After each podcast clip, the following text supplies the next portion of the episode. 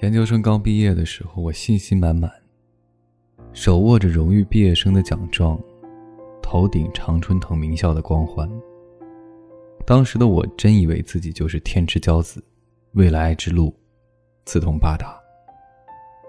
不到一个月，现实就把我打回了原形。我坐在一个四面无窗的小隔间里，拿着行业中最低的起步工资，做着最辛苦的危机干预工作。上班八小时，不是在处理各种疑难杂症，就是在写病例报告，有时连饭都顾不上吃。更倒霉的是，因为伴侣当时还在上学，为了结束多年的异地恋爱，我只能选择生活在全美物价最高的加州湾区。在这里。我的工资根本不够用，每天节衣缩食，只为付得起夸张的房租。美国加州心理咨询行业规定，咨询师需要在硕士毕业之后，积累满三千二百小时的临床咨询时间，通过两场考试，才能获得心理咨询师执照。那个时候的我，常常望着那三千二百小时出神，天哪，什么时候我才能完成这么多？临床实数啊！我的生活怎么会变成这样？我想到了读书时期对未来生活的畅想。我穿着漂亮的职业套装，在窗明几净的心理诊所里，与来访者进行灵魂的碰撞。这也差得太远了吧？我打开手机，看到朋友圈里发小买房了，脸书上同学办了一场古堡婚礼。领英上同行又升了职，再看看我自己，便真正感到了自惭形愧。不应该啊，我的生活不应该是这样的。初出茅庐的那点傲气被生活一点一点的磨平，我感到自己看起来有很多选择，但每一条路都像是通往死胡同。虽然这样想着，但现实中。我并没有走进死胡同，就这样挣扎着、困惑着、自惭形秽着。三千二百小时到手了，执照考过了，收入提高了，甚至如今我真的拥有了一间窗明几净的心理诊所。这段路走得很不容易，但和人生的漫漫长路相比，又好像很容易。现在想来，我十分感激刚毕业的那段经历。在临床咨询工作中，每当遇到年轻的来访者抓着头发，痛苦的喃喃自语：“不应该啊，我的生活不应该是这样的。”时候，我就知道，对面的人和当年的我一样，在经历着青年危机。青年危机是从中年危机一词演变过来的。心理学家埃里克斯·福克定义青年危机为。一段关于职业、人际关系和财务状况的不安全感、怀疑和失望的时期。一般来讲，青年危机出现在人生二十岁到三十五岁。早在一九五零年，发展心理学家埃里克·埃里克森就提出了人主要有八个社会心理发展阶段。每当人们从一个发展阶段进入另一个发展阶段的时候，就会遇到心理危机。产生对人生的不安全感、怀疑和失望等情绪。埃里克森认为，当进入青春期，也就是十二岁到十八岁的时候，人开始积极的思考与确认自我的身份特征：我是谁？我想要做什么？我的人生将往哪儿走？对埃里克森而言，这是青春期应当完成的任务。但是，当今社会的生活方式已经和二十世纪五十年代大不相同了。大部分当代心理学家认为，埃里克森的心理发展阶段理论有其科学依据，但与现代人的人生周期不相符。随着现代人寿命的增长、受教育程度的提高、女权以及多元化社会运动的发展等，对身份特征的探索不仅仅是青春期的任务，而是和建立亲密关系这一心理发展阶段任务融合在一起。出现于二十岁到三十五岁，形成了青年危机。心理学家奥利弗·罗宾逊认为，青年危机主要分为五个阶段。阶段一，你感到完全被生活中的选择困住，比如，你不知道该选择什么样的职业，不知道该维持什么样的亲密关系，觉得自己正在被生活的压力推着往前走。阶段二，你感到必须走出这样的被动局面，你越来越觉得，如果自己能够豁出去一次，也许生活就会有转机。阶段三，你开始行动了。你辞掉不喜欢的工作，结束了一段鸡肋般的感情。现在要干什么呢？你还是不知道。你进入一段暂停时间，试图重新认识自己，重新找到生活的目标。阶段四，你找到一些大方向，但不大清楚具体应该做什么。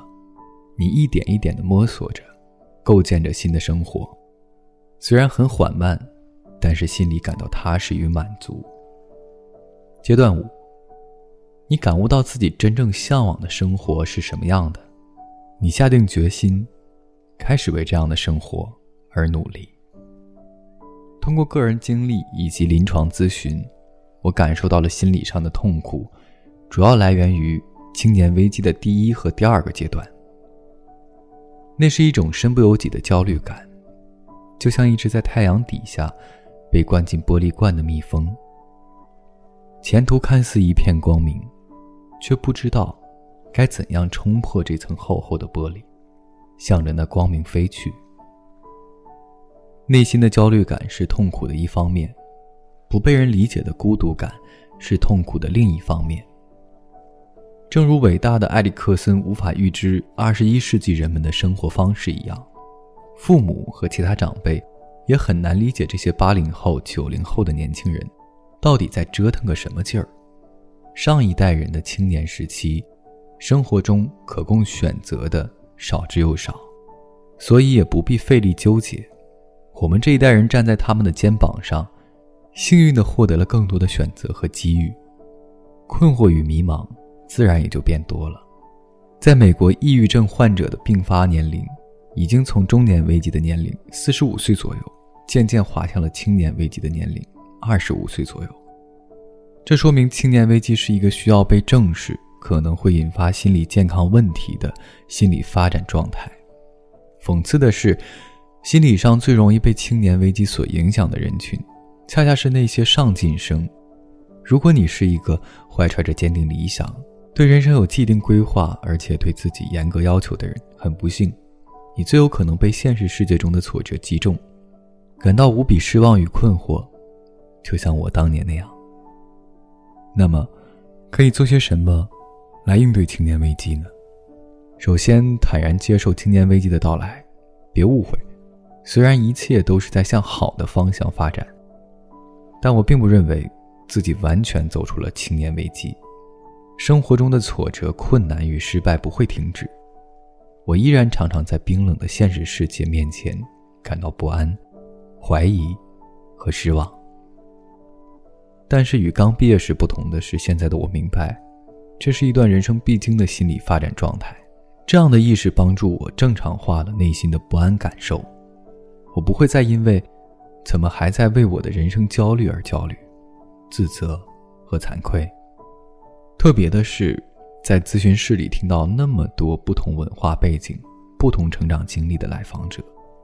都经历着与我相似的痛苦，不知道手头上的工作是否有意义，不知道何时才能遇到真爱，不知道如何以成年人的身份与父母相处，甚至不知道明年的自己会在哪里。这时，我便明白，青年危机的到来，并不是因为我们有多糟糕，而是因为我们都是平凡人。同样的。来访者在听到我分享的青年危机的感受时，他们也感叹：一个心理咨询专业出身的人都有同样的纠结，那么我所经历的大概也是正常的吧。其次，适当远离社交媒体。社交媒体创造了一种幻象，让我们以为别人的生活是一个充满喜悦的高光时刻，让我们笃信人生就是一个只要努力就会成功的线性回归方程式。反观自己的生活，却并非如此。相形见绌之下，焦虑嫉妒、愤怒、自责等复杂情绪就由此产生。二零一零年到二零一三年期间，心理学界进行了一系列关于社交媒体与情绪的研究，正是把这些因社交媒体内容而产生的复杂情绪命名为“错失恐惧症”。有这种感受的人，总会觉得别人正在经历一些非常有意义的事情，而自己总是在错过。然而，如果能够静下心来想想，我们就可以拆穿社交媒体所制造的幻想。谁会把枯燥乏味的生活琐事、日复一日的工作细节发到朋友圈呢？谁又会把从开始努力到最终成功的中间曲曲折折，都事无巨细的写下来，还能成为十万加的爆款文章吗？就连我们自己，都只愿把自己最好的一面呈现在社交媒体上。所谓别人的人生，其实都不是真正的完整的人生。只是一些生活中的闪耀瞬间罢了，因此，处在青年危机中的我们，更需要具备评判性思考的能力，来冷静地面对社交媒体的信息爆炸。当看到别人的人生时，在自惭形秽之前，我们是不是也可以先问下自己：我们了解到的故事，就是他们真实的、完整的人生吗？第三，合理管理我们的人生预期。心理学家奥利弗·罗宾逊指出，青年危机会在我们二十岁到三十五岁反复出现，很有可能，当我们达到青年危机的第四阶段，找到一些大方向之后，又因为某些转折回到第一阶段，感到被生活困住。因此，奥利弗·罗宾逊认为，我们必须学会合理管理自己的期望，舍弃一些我们的生活应该是这样的偏执念头。这并不是说我们要放弃自己的梦想，而是在追逐梦想的道路上，让自己多一点耐心和灵活度。或许，我们常常高估了自己在一天、一周内可以完成的事情，却低估了自己在一年、两年、十年间可以完成的事情。与其责备自己，我的生活不应该是这样的，不如告诉自己，我现在的生活就是这样的。最后。把青年危机当作锻炼情绪智慧的契机，在冷冰冰的现实面前，我们不得不调整自己，找到适合的方法来应对压力。有些人捡起了小时候的兴趣爱好，有些人找到了相互理解的社群，有些人爱上了瑜伽等身心结合的活动，有些人通过写日记更好的了解自己，有些人寻求专业的帮助。这些让人感到身心舒缓的方法，在心理学上叫做自我关怀。在自我关怀的过程中，我们的情绪智慧也在增长。情绪智慧是一种认识、了解、管理情绪的能力。良好的情绪智慧会让人意识到，我不等于情绪。我现在感到自己很糟糕，并不代表我就真的很糟糕，也不代表我永远都会感到这么糟糕。比如在做瑜伽时，我会感到糟糕的同时，体会到愉悦和放松。过了一两周，生活发生了些许变化，我会觉得没那么糟糕了。这样的经历让我明白，糟糕的情绪会来临，但它不会再吞噬我、支配我，更不会永远停留在我身上。心理学研究也发现，良好的情绪智慧是帮助人们度过生活转折的重要技能。正如“危机”这个词语，是由危险和机遇组成，而青年危机，也是由被生活困住的危险和增长情绪智慧的机遇组合而成的。只有经历过失败，我们才能学会如何原谅自己；也只有经历过痛苦，我们才能体谅他人的不易。也许青年危机的出现。正是为了帮助我们做好热身准备，来面对今后人生路上大大小小的危机。在刚毕业的那段日子，有一句话给了我很多宽慰与力量：我们的二十岁和三十岁，是一栽种，不是一收获。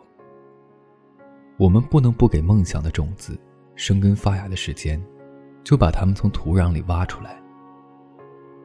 我想把这句话送给所有正在经历青年危机的人，共勉。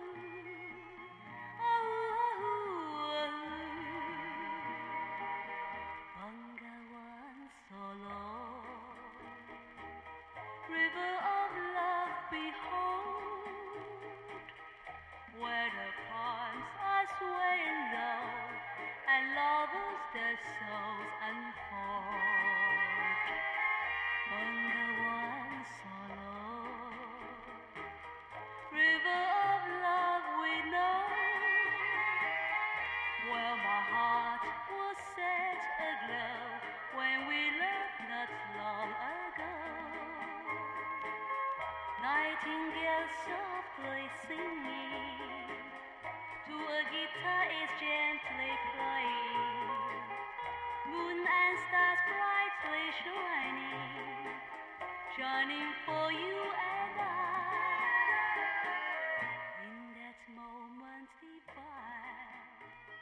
提前和各位说一声晚安，一夜好眠。每晚睡前，原谅所有的人和事。让每个睡不着的夜晚有一个能睡着的理由。我是微风，每晚我在心情招待所里等你，就这样。